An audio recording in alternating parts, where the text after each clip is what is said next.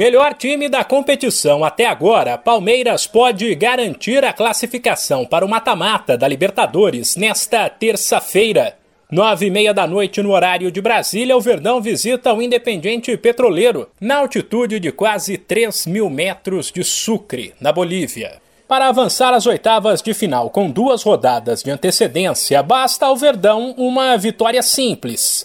Até agora, o técnico Abel Ferreira tem poupado atletas na competição, mas seja por conta da altitude que dificulta as coisas, ou da possibilidade de se classificar e tirar logo esse peso das costas, não se sabe qual será a estratégia em Sucre. Sem esquecer que vários titulares foram poupados no fim de semana pela Copa do Brasil e têm totais condições de jogo. Independentemente da decisão de poupar ou não, quem vive a expectativa de uma vaga no time é Gustavo Scarpa, que perdeu espaço na equipe principal. Ele saiu do banco diante da Juazeirense e marcou um golaço que deu a vitória ao Verdão. À espera da decisão do técnico Abel Ferreira, o Meia falou sobre o desafio de jogar na altitude. Jogar em altitude é sempre difícil, sabe? Tem essa vantagem de, você conseguir chutar a bola aí realmente mais rápida e tal. Mas eu acho que as ruins de jogar na altitude acabam ofuscando essa, essa vantagem, né? Com a bola.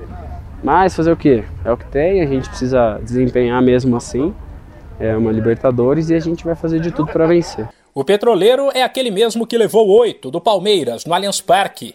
Apesar disso e do bom momento do time, Scarpa cobra pés no chão e lembra que a equipe, para repetir o sucesso dos últimos dois anos, ainda precisa fazer muita coisa. A gente não conquistou nada ainda. É, acho que a gente precisa continuar na, na mesma intensidade, determinação e acho que se a gente mantiver assim o, o nosso ritmo, sabe, a intensidade de novo, acho que a gente pode conquistar mais coisas ainda. Caso não poupe ninguém, o técnico Abel Ferreira deve escalar o Palmeiras com Everton, Marcos Rocha, Gomes, Murilo e Piquerez, Danilo, Zé Rafael, Scarpa e Veiga, Dudu e Rony.